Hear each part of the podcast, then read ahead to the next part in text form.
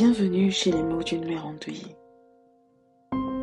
Je suis Tina et je suis une mère endeuillée.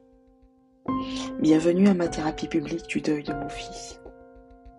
J'espère par mes mots vous faire entendre la douleur que l'on ressent de la perte de son enfant, que vous entendrez la légitimité de ce deuil et surtout pour celles et ceux qui passent par là, vous vous laisserez le temps et l'occasion de le vivre. Bienvenue à ceux qui sont autour d'une maman ou d'un papa endeuillé. J'espère à vous apprendre la bienveillance. En tout cas, vous laisser comprendre que c'est ce qui est nécessaire. Bienvenue encore et bonne écoute.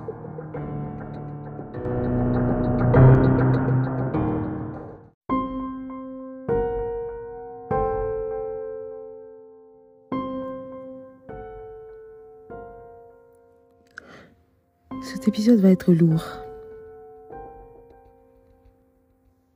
C'est un épisode qui va parler d'une douleur intense, envahissante, handicapante.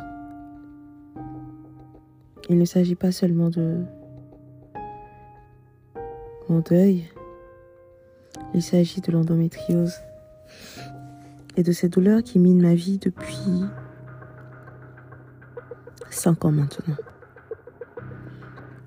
Au moment où j'enregistre cet épisode, je suis en pleine crise. Je suis en crise depuis pratiquement trois semaines. Et malheureusement ou heureusement, je ne sais pas. Enfin, je ne sais pas pour l'instant. Cette crise me conduit à questionner mon désir de maternité. Voilà deux, trois semaines que je n'arrive pas à me nourrir, que je ne dors pas normalement. J'ai des nuits. j'en rigole, mais euh, j'en rigole non pas parce que c'est risible, mais parce que je sais pas, j'ai plus de larmes pour pleurer. Je dors en moyenne 3 heures par jour. Je suis éveillée jusqu'à 6h, 7h du matin. Je m'endors vers euh, 6 heures, de 6 heures à 9 heures. Et puis euh, sur les bons jours, j'arrive à sortir. Et puis voilà, sinon je garde le lit. Je ne me nourris pas. Je me soulage à la lamaline qui fonctionne en palier de 12 heures.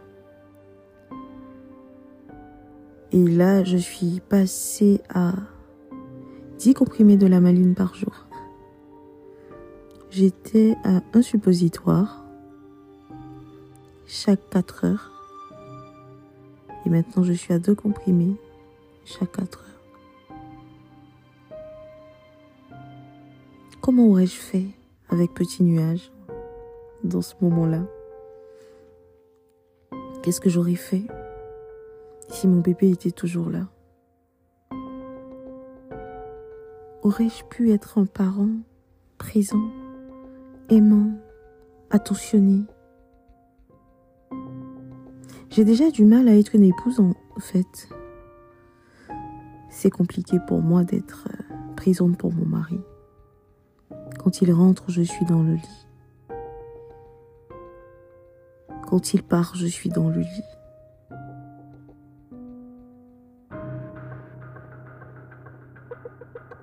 En ce moment, ma part de responsabilité en termes de charge de la maison, ménage, repas et tout ça s'élève à 5%. Mon mari comble le reste, il fait le reste.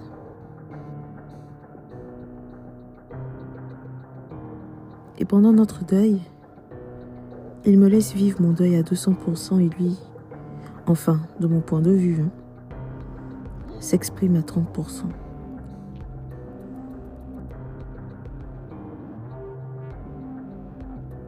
Après, je sais que le langage d'amour de, mon mari, c'est de prendre soin de moi. Et il me le dit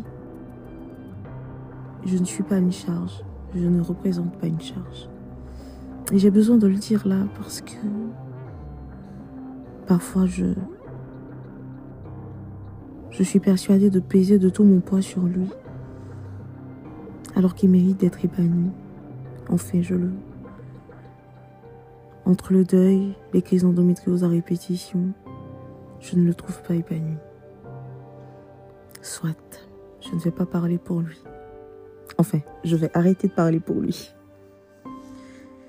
Alors je me demande, avec petit nuage, comment j'aurais pu gérer les tétés, comment j'aurais pu gérer les nuits, les pleurs?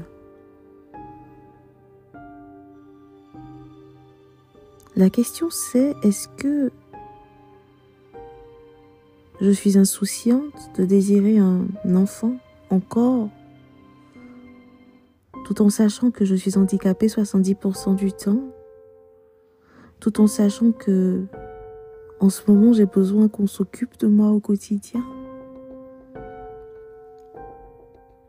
Est-ce que je ne suis pas en train d'infliger à mon mari une autre charge? Et là, couché dans mon lit, en pleine crise de douleur. Je comprends et j'entends les réticences de mon mari. Enfin, je comprends le fait que il veut qu'on attende un peu plus avant de reparler de bébé.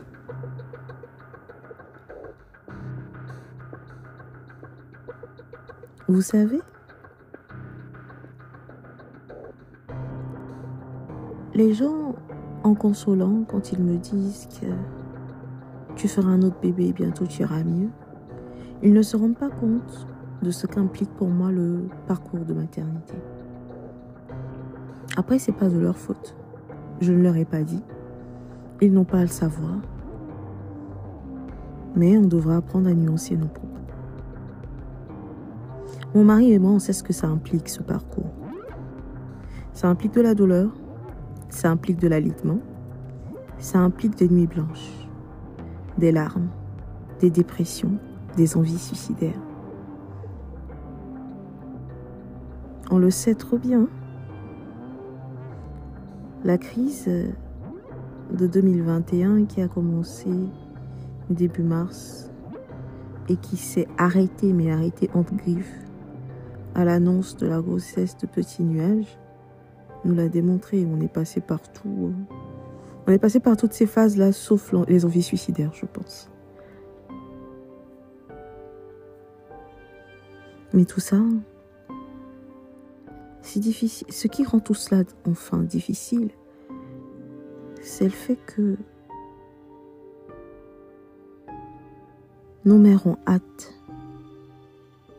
Nos mères ont hâte de prendre dans leurs bras notre bébé. Et là, il s'agit plus de nous. Il s'agit de combler leur hâte de revoir notre ventre s'arrondir, leur hâte de pouvoir espérer voir une grossesse à terme, une grossesse normale. Enfin, autant que faire se peut.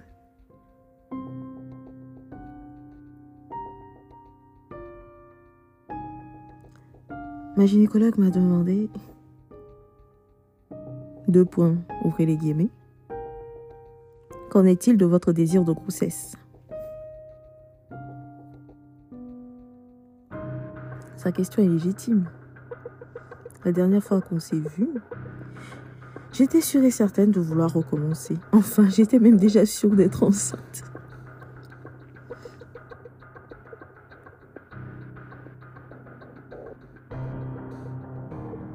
Mais il ne s'agit pas seulement de vouloir. Ce que la vie m'a appris ces derniers temps, c'est que vouloir n'est pas toujours pouvoir. Pouvoir implique très souvent des données que la seule volonté ne peut manifester.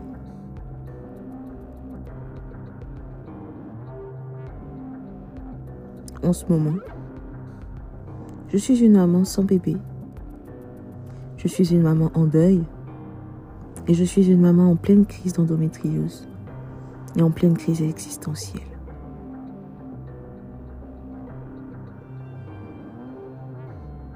Et tout ce que je veux, c'est de pouvoir vivre. C'est de pouvoir être une maman qui écrit sa thèse, une maman épanouie, de pouvoir être une maman en deuil, mais une maman qui vit.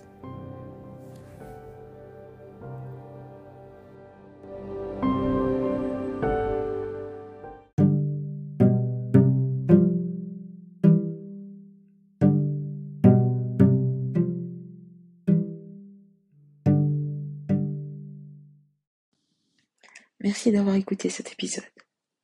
J'espère qu'il vous conduira à manifester de la bienveillance et à encourager l'expression du deuil de l'enfant. Ce que nous voulons, c'est briser tout tabou qui maintiendrait les parents ayant perdu leur enfant dans un deuil muet. Je vous invite aussi à faire des dons à SOS Prima et à Empreinte Association. Merci et au prochain épisode.